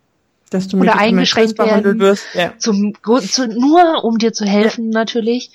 Und dass dieses Rätselraten um, sind die, sind ist diese Station oder ist diese Klinik dazu bereit und in der Lage, irgendwie mit Menschen, die traumatisiert sind, umzugehen. Weil was die wirklich gut können, sind Akutsituationen von Leuten, denen Medikamente helfen oder denen es hilft, einfach eingesperrt zu sein oder ne, ne, die eine geschlossene Tür im Rücken wissen müssen. Gibt's ja auch Menschen, die viele sind, denen das hilft. Das sind aber eben nicht alle. Und das, ich fände halt gut, wenn es, wenn man in einer Stadt wäre, in der die Psychiatrie die ganz normale Psychiatrie die aufnehmen muss, egal was da ist und so, klar, die müssen auch gucken, aber es gibt diese Aufnahmepflicht und diese Versorgungspflicht, die hast du halt bei Psychosomatik nicht. Die hast du aber bei dieser ganz normalen, ja, ganz normalen Psychiatrie halt. Und ich würde mir halt wünschen, dass die Psychiatrien ein bisschen mehr up-to-date wären, dass die auch sich ein bisschen mehr öffnen würden. Weißt du, was ich halt so im Gefühl habe, ist, dass in den Psychosomatiken die ganzen Spinner der 60er und 70er sitzen, die sich den Arsch aufreißen irgendwie für Leute, die es echt brauchen und die halt durch dieses Versorgungsnetz fallen, die alle mit einem gewissen Idealismus angefangen haben und alle mit so, ein, mit so einer inneren Überzeugung von, ich möchte Menschen helfen und die sind traumatisiert und keine Ahnung, die so eine ganz andere Offenheit haben, als diese in meinem Kopf halt weißen alten Männer, die in der Psychiatrie sitzen, die sich irgendwie durchgeforscht haben, am besten noch irgendwie überall eine biologische Ursache vermuten so, ne, und dann, ja, Medikament XY können wir mal probieren, es gibt bestimmt Geld, wenn die Forschung hier, wenn wir hier forschen. So. Ist ja egal, wenn die leiden, so ungefähr. Brauchen wir es muss halt. So. Das ist so in, in meiner Vorstellung gibt es da irgendwie so, so ganz unterschiedliche Herangehensweisen einfach schon auch. Und die Psychosomatik hat sich ja sehr schwerfällig oder sehr mühevoll auch von der Psychiatrie erst abgetrennt. Das heißt, so die Idee wäre jetzt so, okay, wenn eine Zusammenführung wäre, dann wäre die sinnvollste, wenn die Psychiatrie von der Psychosomatik lernen könnte. Und wenn man irgendwie als Patientin dann nicht mehr überlegen muss, okay, gehe ich das Risiko jetzt ein und rufe in der Psychiatrie an, weil es mir schlecht geht und oder weil ich ein brennendes Thema habe oder weil ich einfach so am Ende bin mit allem oder weil ich einfach überhaupt gar nicht mehr weiß, bin ich eigentlich das wäre halt cool, wenn man diese Sicherheit hätte und wenn man auch dann nicht zu hören kriegen würde, ja, wir sind gerade voll, melden Sie sich in anderthalb Jahren nochmal wieder, ich schreibe Sie auf unseren Zettel, sondern wenn man hören würde, okay, wir sind gerade ausgelastet maximal, aber es gibt eine Klinik in dem und dem Dorf, zwei Kilometer weiter. Wenn Sie wollen, bestelle ich Ihnen ein Taxi und dann fahren Sie dahin. So, wenn es so ein Versorgungsnetz gäbe, fände ich schon cool. Ich finde halt, was mir dann immer auffällt, ist dieser Moment, wo man denkt, okay, ne, es gab irgendwie letztes Jahr, vorletztes Jahr ja so eine Hochglanzkampagne für Opfer von sexualisierter Gewalt. Und ich habe die immer geguckt und habe gedacht, okay, ja, das ist gut, das wird thematisiert. Es äh, war im TV, es war auf irgendwelchen Wänden, es war überall, überall war Meinst du das Kampagne. Hilfetelefon? Äh, nee, das Hilfetelefon, es gab diese ähm, Schützt unsere Kinder, dieses weiße Kreuz. War das ein weißes Kreuz? Hm. Ich müsste Ach so, kein Raum für Missbrauch. Genau, kein Dieses, Raum für Missbrauch. Mhm. Eine groß angelegte Kampagne, die wahrscheinlich sehr viel Geld gekostet hat, die bestimmt auch Menschen erreicht hat. Und ich dachte immer, okay, aber was mir fehlt, ist eine Kampagne, wo es darum geht, wo Menschen gesagt wird, hey, die, diejenigen, die nicht geschützt werden konnten, was hilft denen, was brauchen die und wie können wir, oder also, ne, wir im Sinne von Gesellschaft, die Unterstützung geben, die sie brauchen, um halt jetzt damit umzugehen, dass sie halt keinen Schutz erfahren haben. Ja. Und das fehlt mir total. Ich denke mal, eigentlich ist das doch absurd. Ich gehe nicht in die Psychiatrie, weil ich Angst habe, dass ich dort Medikamente bekomme, die ich nicht nehmen möchte, dass ich dort ähm, einfach in eine Situation komme, wo ich noch hilfloser bin, noch mehr in Not bin, daher vielleicht auch noch weniger selber in der Lage bin, irgendwie strukturiert zu handeln, deswegen dann vielleicht von außen Struktur, Strukturen aufgedrängt bekomme, die mir nicht helfen. Und ich kann da nicht hingehen und sagen, okay, ich bin gerade in einer Krise, ich brauche die Form von Unterstützung für die nächsten zehn Tage, damit ich mich wieder stabilisieren kann und dann gehe ich hier gerne auch wieder weg. Hm. Also, ich finde, das ist für mich so ein unglaublicher Dissens ja. zwischen gesellschaftlichen Anspruch mit Hochglanzkampagnen und dem tatsächlichen realen Umgang mit denen, die nicht geschützt werden konnten. Mhm. Ähm, bei diesen äh, Hochglanzkampagnen geht es ja oft auch nicht um die Leute, die es brauchen, sondern um die Leute, die versuchen, denen, die es gebraucht haben und brauchen, dass die was zu tun kriegen. Das klingt jetzt echt hart, aber ich habe wirklich den Eindruck, dass ähm, gerade bei dieser Kampagne frage ich mich, ob bitte, wer hat das denn gemacht und weil ausgerechnet ein Andreas Kreuz zu verwenden für so eine Kampagne ist halt echt so, dass da das gut, vielleicht habe ich da einen spezifischen Blick, aber ich denke so irgendwie, ne, an organisierte Gewalt und an die Folgen von organisierter Gewalt wurde bei dieser Kampagne gar nicht gedacht. Und da ist halt auch immer so dieses, du kannst halt mit unmittelbarer Gefahr, die vermittelt wird mit zum Beispiel mit so einen Raummetaphern wie kein Raum für Missbrauch, kannst du ähm, kannst du was sagen und du kannst das Gespräch anstoßen, ohne die Menschen zu echauffieren, ohne zu nah an sie mhm. ranzutreten. Und das ist so was, wo ich verstehe den Ansatz und ich glaube auch, dass was anderes nicht wirklich funktionieren kann. Aber ich frage mich halt, wie viel Raum für diejenigen bleibt, ähm, die davor abstumpfen, also darüber abstumpfen. Weil man halt immer so kein Raum für Missbrauch. Das heißt, am besten schließt du diese Tür zu, damit das kein Raum für Missbrauch ist. Oder du überprüfst diesen Raum besonders oder du kontrollierst jeden, der in diesen Raum reingeht und rausgeht.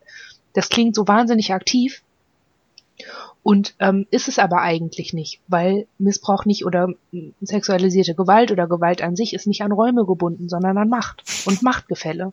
Und das musst du reflektieren und das kannst du nicht reflektieren, wenn du irgendwie immer gelernt hast, dass man sich so auf diese Art, eben diese diese Art, die ich gerade geschildert habe, wenn die lernen, dass man sich so gut mit dem Thema auseinandersetzt, weil es nicht zu sehr echauffiert, aber schon aufmerksam macht auf etwas, dann überträgst du das und dann überträgt man das irgendwie auch auf die Personen, denen das nicht hilft. Ich komme mir zum Beispiel, ich komme mir immer so, ich fühle mich von solchen Kampagnen gar nicht erst angesprochen, weil ich kein Kind mehr bin. Das muss man auch mal sehen irgendwie. Es geht ganz oft um Kinder bei, bei, es geht, ich höre das Wort Kindesmissbrauch häufiger als Vergewaltigung oder Nötigung oder keine Ahnung eben organisierte Gewalt an Kindern oder organisierte Ausbeutung oder Folter oder wie auch immer. Und das ist dann auch schon sowas, wo ich denke, okay, es gibt so eine Spezialisierung, die nicht wirklich hilfreich ist, schon gar nicht für die, bei denen alles vorbei ist, die halt psychisch kaputt zurückgeblieben sind. Und ich drücke das jetzt so mies aus, ähm, weil mir nichts anderes einfällt. Aber so eine Kampagne zu starten ist auch schwierig, weil es, weil die Struktur ja nicht nur deshalb beschissen ist, weil dem System die Opfer egal sind, ähm, sondern weil auch ähm, Hilfe systemimmanent ist. Also ich habe ganz oft das Gefühl, dass viel, viele der neumodischen und neueren Therapieansätze ganz oft darauf abzielen, dass die Leute fähig werden zu arbeiten und sich selbst zu versorgen. Und das ist dann irgendwie nochmal so ein Schritt für mich raus aus dieser Verantwortung, also einer Gesellschaft, also der Verantwortung der Gesellschaft, sich um die zu kümmern, die sie von Anfang an irgendwie vernachlässigt hat. Das ist so für mich so ein, so ein Stich immer wieder. So völlig neben dem, was jetzt bei mir gewesen ist. Aber ich denke halt irgendwie, ja, du kannst halt irgendwie Kinder nicht beschissen versorgen, sei es das, ne, durch überlastete Jugendämter oder Polizei, die irgendwie gar nicht erst in bestimmte Stadtteile fährt, weil man von da irgendwie kennt, dass Kinder anrufen irgendwie und bla. So, diese Geschichten hört man ja auch immer wieder. Und dann denke ich halt, eine Gesellschaft, die das zulässt, dass Kinder nicht geschützt werden oder dass junge Erwachsene nicht geschützt werden, dass überhaupt niemand genau dann geschützt werden wird, wenn etwas passiert, in der eine Gesellschaft, die das auf jeden Fall schafft, im Nachhinein also alles, was danach kommt, zu durchzureglementieren, dass es schwierig ist, an Hilfen zu kommen oder an Rechtfertigung oder auch so, ein, so, ein, so eine Genugtuung. ähm, eine Gesellschaft, die das kann, die darf eigentlich nicht aus dieser Verantwortung rausgenommen werden, sich auch um Erwachsene zu kümmern. Ich glaube auch gar nicht, dass die Gesellschaft raus ist aus der Verantwortung. Ich glaube, sie nimmt sie nur einfach nicht. Ich ja. habe vorhin auch gedacht, ich glaube auch gar sie nicht, wird dass aber auch verschont mit solchen Kampagnen. Kein Raum für ja, Missbrauch. An wen richtet sich das denn? Das richtet hab, sich nicht an denjenigen, an die Person, die den Raum bereitstellt oder an die Person, die den Missbrauch begeht. Sondern ich habe damals, als es die Kampagne gab, ganz oft überlegt, okay, wie wäre das für mich als Kind gewesen oder als, weiß ich nicht, älteres Kind oder Jugendliche, wenn es so eine Kampagne zu der Zeit gegeben hätte. Hm. Ähm, hätte ich das verstanden, dass ich damit gemeint bin? Das weiß ich gar nicht. Ich glaube nicht, oder? Ähm, ich hätte diesen Satz immer wieder gehört, kein Raum für. Ja. Und ich glaube, es hätte mir so eigentlich eher noch das Gefühl gegeben, äh, dort, dort, dort ist kein Raum für das. Das hätte für mich eigentlich dieses Schweigegebot und dieses, ne, du darfst darüber ja nicht reden, du darfst es niemandem mitteilen, du darfst irgendwie nicht in der Schule sagen, dass du gerade eingeschlafen bist, weil du die halbe Nacht nicht in deinem Bett warst. Nee, du sollst in der Schule sagen, dass du gerade ein bisschen erkältet bist. Ne? Mhm. Also so dieses kein Raum führt, das hätte mir noch mehr das Gefühl gegeben, dort darf ich damit auch nicht sein. Mhm. Also ich finde, ich fand die Kampagne schwierig. Ich glaube aber auf der anderen Seite, oder ich würde es mir wünschen, dass es vielleicht dann doch auch Kinder gegeben hat, oder ich kenne Material, was zu dieser Kampagne gehört, und es gab Aufklärungsmaterial zu dieser Kampagne, was sich explizit an Mädchen und explizit an Jungen gerichtet hat, in dem tatsächlich ähm, ne, also wo viel enthalten war, wo ich das Material gesehen habe, wo ich gedacht habe, okay, wenn mir das in der Schule irgendwie untergekommen wäre, ich hätte es wahrscheinlich heimlich in meiner Schultasche verschwinden lassen damals. Aber ich hätte es vielleicht auch drei Wochen später in meinem Geheimversteck irgendwie aufgeklappt und hätte es mir angeschaut und hätte doch eine Idee davon bekommen, dass das benannt wird oder ein Teil davon benannt wird dort, was ich irgendwie erlebe und dass dort gesagt wird, dass das hättest du nicht erleben dürfen oder sollen und es gibt Hilfe oder es gibt eine Möglichkeit, irgendwo hinzugehen. Hättest also so, ne? Also, nutzen können? Also ähm, das ist ja auch sowas. Ich habe neulich von jemandem gehört, die ein halbes Jahr darauf warten musste, zu so einer Traumaambulanz zu kommen mit einem frisch misshandelten Kind. Hm.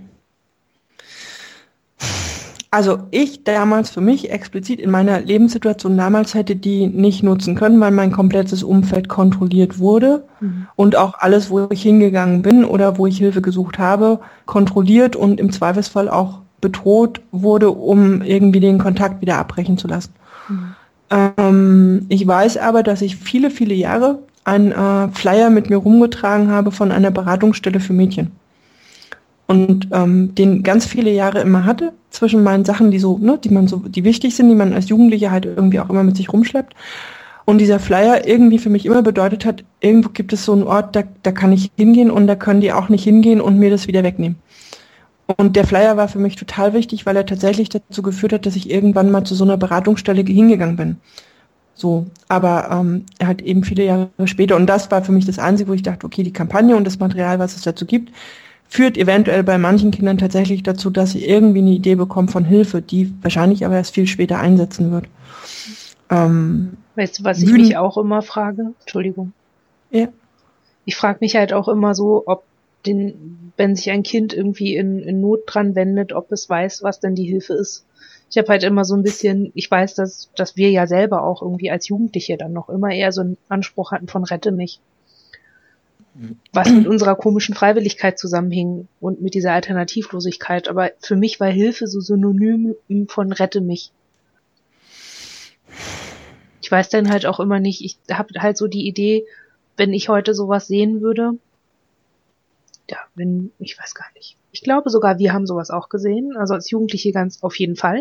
Und da weiß ich noch, dass wir nirgendwo hingegangen sind, weil auf der Broschüre ein Mädchen mit einem blauen Auge war. Und wir aber sowas nie hatten. Wir haben gedacht, das geht da irgendwie. Man kann da nur hingehen, wenn man sichtbar was hat, damit jemand einem das glaubt. Das, das war auf jeden Fall so ein, so ein Hinderungsgrund. Ja, ich meine, da glaube ich sowieso, ne, dieser, gerade dieser, dieser Begriff sexueller Missbrauch da hätte ich mir als Kind nichts drunter vorstellen können. Ich hätte sicherlich auch nicht mit meinem Erleben in Verbindung gebracht. Mhm. Ähm, ich finde auch heute noch, das ist so ein, ja, so ein Allerweltsbegriff, der eigentlich gar nicht viel aussagt, womit aber viele Leute irgendeine Idee verbinden.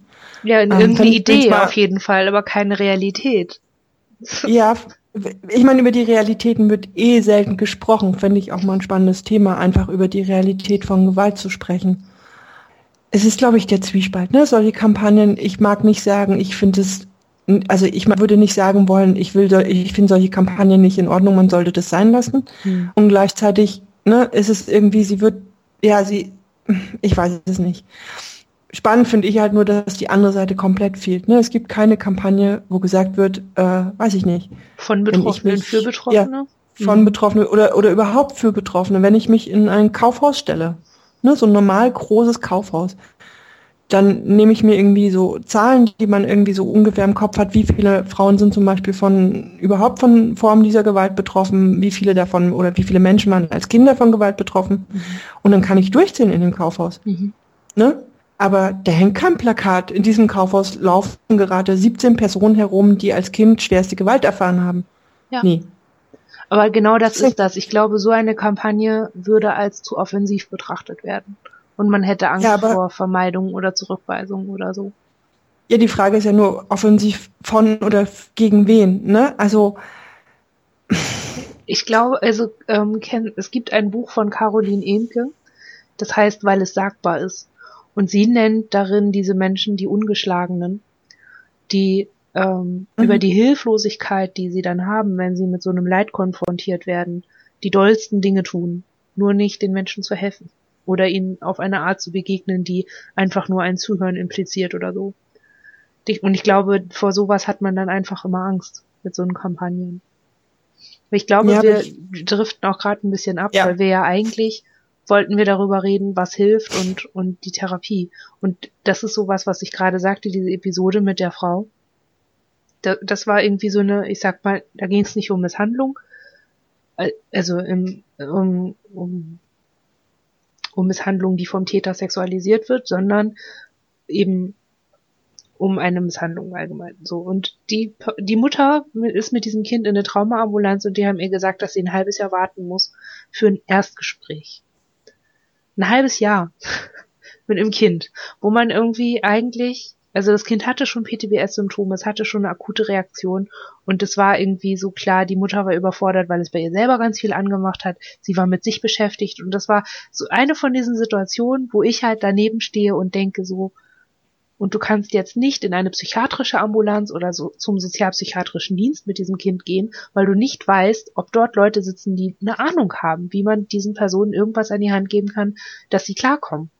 Und das ist so, das ist so ein Moment, in dem ich so merke, wie, wie wütend mich diese organisierte Ohnmacht von diesem ganzen Hilfesystem macht. Weil es ist ja, und die ist, ich weiß immer nicht, ob die strukturell gewollt ist oder ob die Bedarfsplanung einfach von Deppen ausgerechnet wird oder ob sich da einfach nicht an Realitäten orientiert wird oder das sind, das ist ja auch wahnsinnig komplex. Man kann ja nicht einfach sagen, also es gibt halt da keine einfache Antwort, warum es so wenig ambulante Psychotherapieplätze gibt. Warum? Ich habe heute ein bisschen nachgeguckt, ein bisschen recherchiert über, was hilft eigentlich bei Trauma, was ist Traumatherapie. Mhm. Es gibt zig äh, Organisationen und Gesellschaften von irgendwelchen Therapie- und Therapeutenverbänden, bla bla. Wenn du alleine dich fragst, wenn du merkst, du hast irgendwas und es ist traumabedingt und du hast das für dich ganz klar, dann darfst du das um Himmels Willen nicht googeln, weil Du wirst erschlagen mit Optionen, die du alle gar nicht nutzen kannst, weil die systematisch und in der Versorgung durch die ganz normale Krankenkasse überhaupt nicht also abgedeckt ist und überhaupt nicht mitgedacht ist und schlicht fehlt. Das, und das ist so was, wo ich so denke, das, das kann doch nicht sein. Wieso gibt es denn irgendwie 20 Behandlungsansätze oder noch nicht mal für Depressionen? Und warum ist das so selbstverständlich für Psychotherapeuten oder PsychotherapeutInnen, eine Depression zu behandeln, aber dann sowas, warum ist es dann so super Special Trauma zu behandeln? Wer sagt denn, dass die Depression nicht doch ein Trauma irgendwo zugrunde liegen hat? Es ist eigentlich so, ne, Stichwort Realitäten. Ich glaube aber, dass tatsächlich die Realität als solche überhaupt nicht berücksichtigt wird. Also, ne, das Krankenkassen, ne, ich, ich habe ganz oft dieses Gefühl, wenn ich jetzt weiß ich nicht, irgendeine schwere körperliche Erkrankung hätte, die tatsächlich auch lebensbedrohlich ist.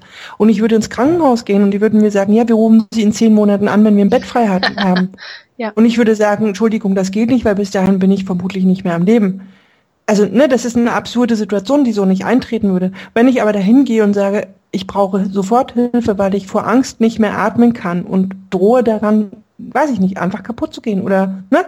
Mhm. Dann darf mir jeder sagen, ja, kommen Sie in zehn Monaten wieder, dann haben wir mhm. eventuell einen Platz für Sie. Wo ich immer denke, wieso eigentlich diese Unterscheidung? Warum, warum, ja, warum wird sie da gemacht und an anderen Stellen nicht?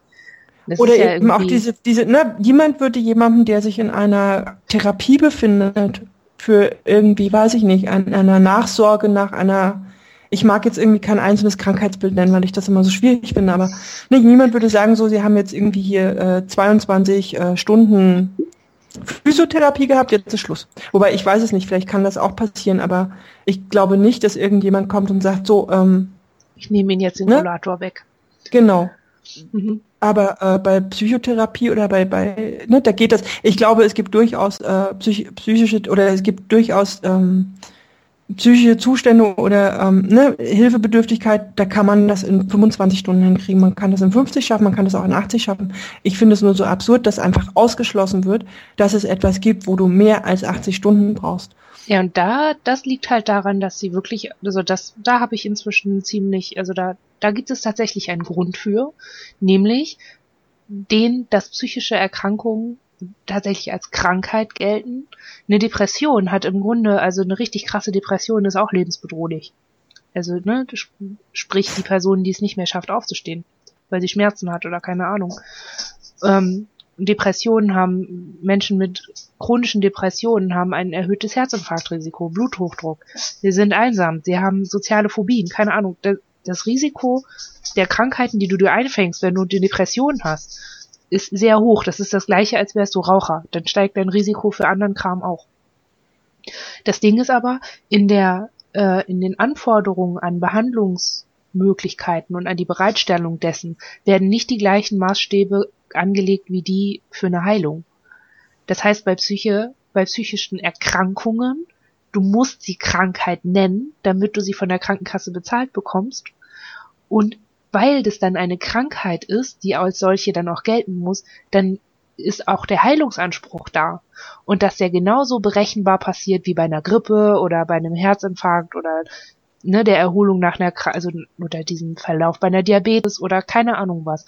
Es wird halt ähm, von so einem die die Psyche und auch die Neuroplastizität von den Betroffenen, an die wird der gleiche Maßstab angelegt wie an also da die werden dann so mechanisch erklärt wie der Aufbau einer Zelle und nicht wie das komplexe Zusammenspiel von eigenen Erfahrungen, bestimmten Ressourcen und Resilienzfaktoren, die man hat und eben dem sozialen Umfeld und all den Faktoren, die da noch mit drin hängen. Das wird da gar nicht mit bedacht. Und deshalb hat man dieses Problem. Ich erlebe das halt auch immer schwierig, wenn Menschen sagen, sie haben eine Dis und oder sind an einer Dis erkrankt. Weil ich gerade die Dis ist für mich eher so eine Anpassung an, also es ist eine Anpassungs Geschichte, die erst dann problematisch wird, wenn sie im Grunde nicht mehr gebraucht wird. Und ich weiß nicht, ob ne, bei einer Krankheit kann man halt um Rettung bitten oder um Heilung oder um Hilfe. Weil was, was so sich so entwickelt hat, eher nicht. Mm, da kann ich man um Begleitung. Das, mm, naja, da sind wir dann beim Krankheitsbegriff. Ich dachte gerade Krankheit, was ist Krankheit eigentlich? Krankheit ist was, was geheilt werden kann, was ja definitiv so nicht stimmt. Also Krankheit kann äh, sehr viele Verläufe haben. Ich dachte auch gerade, was ist eigentlich Krankheit? Im medizinischen Sinne, ja klar, eine Veränderung, die, ähm, ne, weiß ich gar nicht, von, von einem bestimmten Level an Norm abweicht und tatsächlich einen problematischen Verlauf hat. Ich würde mich, würde mein, mein Sein und meine Diagnose ja auch nie als Erkrankung bezeichnen, weil ich glaube, das ist auch der falsche Begriff. Vielleicht ist das auch ein Stück weit das Problem, dass man sich in so einem, ne, in so einem, in so einem Graubereich da befindet. Mhm. Weil wenn ich alle einzelnen Symptome aufzähle, natürlich habe ich eine Depression. Ich habe eine Angststörung, ich habe eine Depression, ich habe eine, ähm, eine, eine, eine Körperwahrnehmungsstörung, ich habe eine ähm, chronische Schmerzerkrankung. So, ne, wenn ich das alles zerlege, habe ich lauter Einzeldiagnosen. Mhm. Die wiederum als solche jeweils auch anerkannt sind im Rahmen von Krankhaftigkeit. So, wenn ich für jede dieser einzelnen Diagnosen eine eigene Therapie bekommen würde, hätte ich dann meine Stunden auch zusammen. Aber es ist, ja, das ist dann, ja, ich glaube, da müsste man sich dann jetzt mit diesem Krankheitsbegriff nochmal viel ausführlicher beschäftigen. Okay, jetzt haben wir uns auch ein bisschen im, im Krankheitsbereich so Also es ist aber spannend, dass wir von dem von der Frage Therapiebehandlung, ne, von dieser von diesem Punkt Therapiebehandlung äh, bis zum Krankheitsbegriff gekommen sind letztlich. Ja. Also Ne, weil eigentlich ging es darum, ich als Individuum mit einer individuellen Geschichte, mit einer individuellen Symptomatik, mit einer äh, allgemein definierten Diagnose, die aber trotzdem ja auch eine subjektive Ausprägung oder ne, eine individuelle Ausprägung hat, gehe irgendwo hin. Und wo gehe ich eigentlich hin und warum gehe ich dahin und auf wen treffe ich dort und was möchte ich da? Und jetzt sind wir dabei zu überlegen, wo denn der Krankheitsteil ist. Also Ja, aber das eigentlich, ist ja eigentlich ist es ja, ist das ja total kurz zu beantworten, weil es keine anderen Möglichkeiten gibt.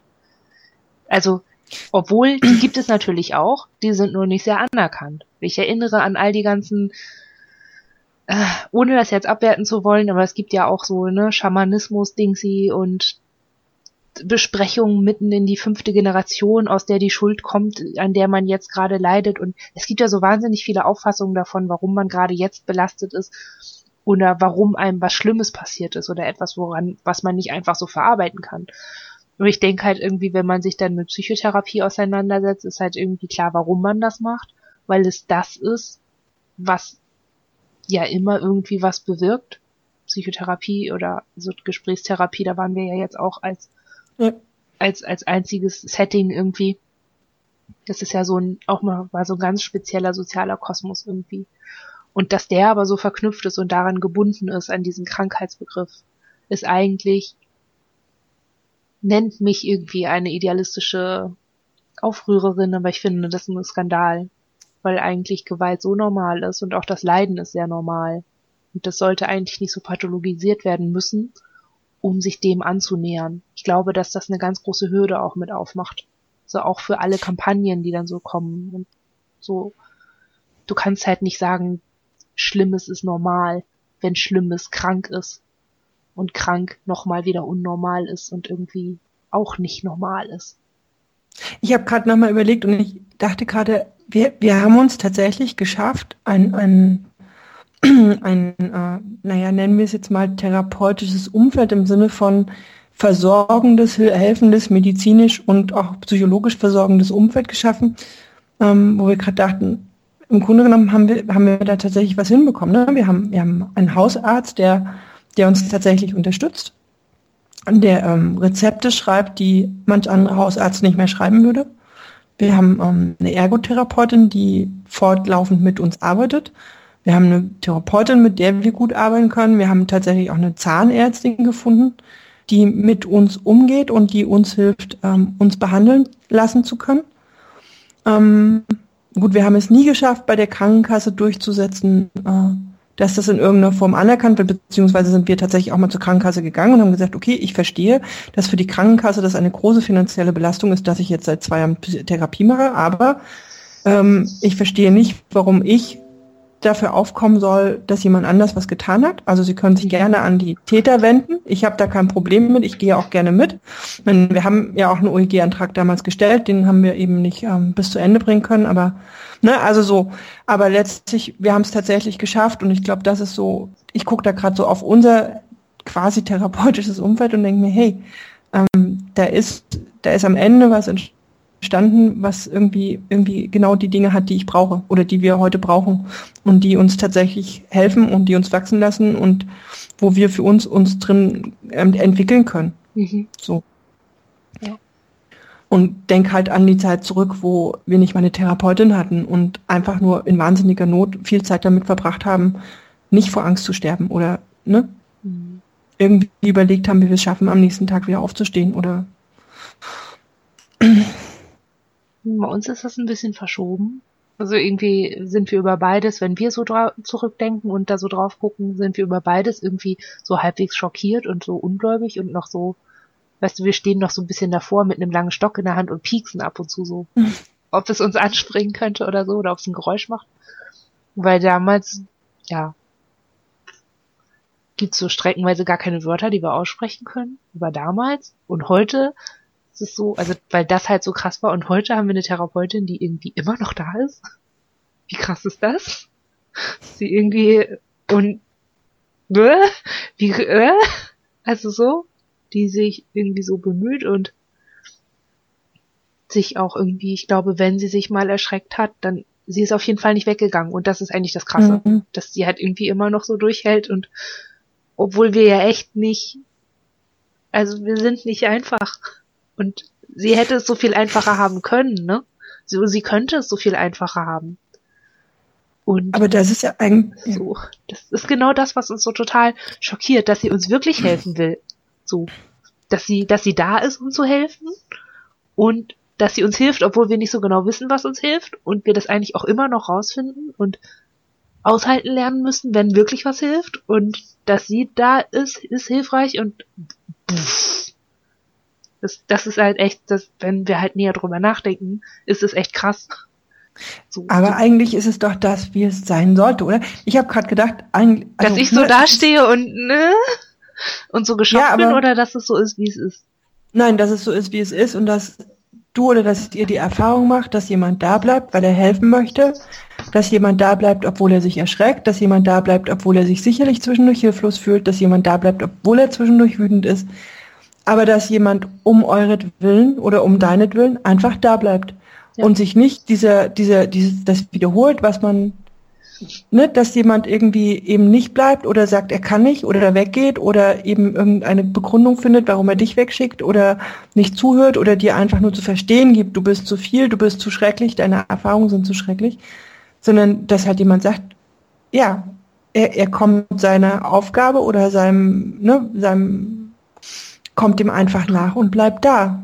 Ja. Ich, weil letztlich ist das ja so, so, so übel auch, dass man dass man sich da so also, darüber erschreckt, dass das so ist, dass das jemand Ja, oder macht, dass man ja. und ja, und das ist irgendwie auch, ich glaube ganz ehrlich, das das zu erleben, dass ein Mensch einfach auch mal bleibt, ist für uns eine Bindungserfahrung, die wir noch nicht hatten. Mhm. So, dass, dass das ist einfach schon mal was, was hilfreich ist. So. Also wir haben, ich weiß, dass ich oder dass wir uns sehr lange dagegen gewehrt haben, dass wir diese Erfahrung brauchen. Weil wir immer dachten, na, das ist ja, das macht ein, also ne, das ist ja so, das machen Babys oder das machen Kinder. Sich das Ding ist ja auch zu erfahren, dass man sie nicht braucht, sondern dass sie einfach kommt und sich nicht schrecklich anfühlt. Ja, aber sie so kommt ja, obwohl so, du sie nicht brauchst. Naja, für uns war schon auch diese Idee, ne, wir sind jetzt erwachsen, wir brauchen bestimmte Dinge nicht mehr und irgendwann hinzunehmen, zu sagen, ähm, doch, doch, wir brauchen das, wir brauchen das, dass wir diese Erfahrung machen können und dass wir das sind tatsächlich grundlegende Erfahrungen, die man als Kind machen sollte, die wir aber nicht machen konnten mhm. und die unter anderem Teil dessen sind, warum wir halt, ja, also die ja Teil dieses Kontextes gewesen sind, warum wir halt heute eine Dis-Diagnose haben. Mhm. Und zu merken und halt auch annehmen zu können, zu sagen, ja, das sind Dinge, die wir brauchen, um mit der Diagnose, mit dem, wie wir sind und mit dem, wo wir hinwollen, umgehen zu können. Das ist, ja, da haben wir lange mit zu knabbern gehabt. Also das war für uns nicht einfach. Wollen Oder wir darüber beim nächsten Mal sprechen? Ja. Dann sprechen Oder wir beim nächsten Mal über, über die Erfahrungen, die einem so anfliegen, auch wenn man sie nicht braucht. so, dann machen wir jetzt einen Punkt. Ja. Ne? Ähm, danke, dass ihr mit uns gesprochen habt, dass ihr euch gefunden habt hierhin in, in unserer, in unser nettes Podcast-Projekt Dingsy. Ähm, ich möchte einen ganz herzlichen Dank an die UnterstützerInnen aussprechen, die uns geholfen haben, noch ein weiteres Jahr Soundcloud zu finanzieren und damit das Podcast Viele Sein weitermachen zu können. Es läuft alles wie gehabt weiter. Kommentare unten unter dem Beitrag, Themenwünsche und Anregungen, Fragen könnt ihr uns auch stellen. Das war's dann für diesen Monat und wir hören uns dann im Oktober wieder. Bis dann. Bis dann.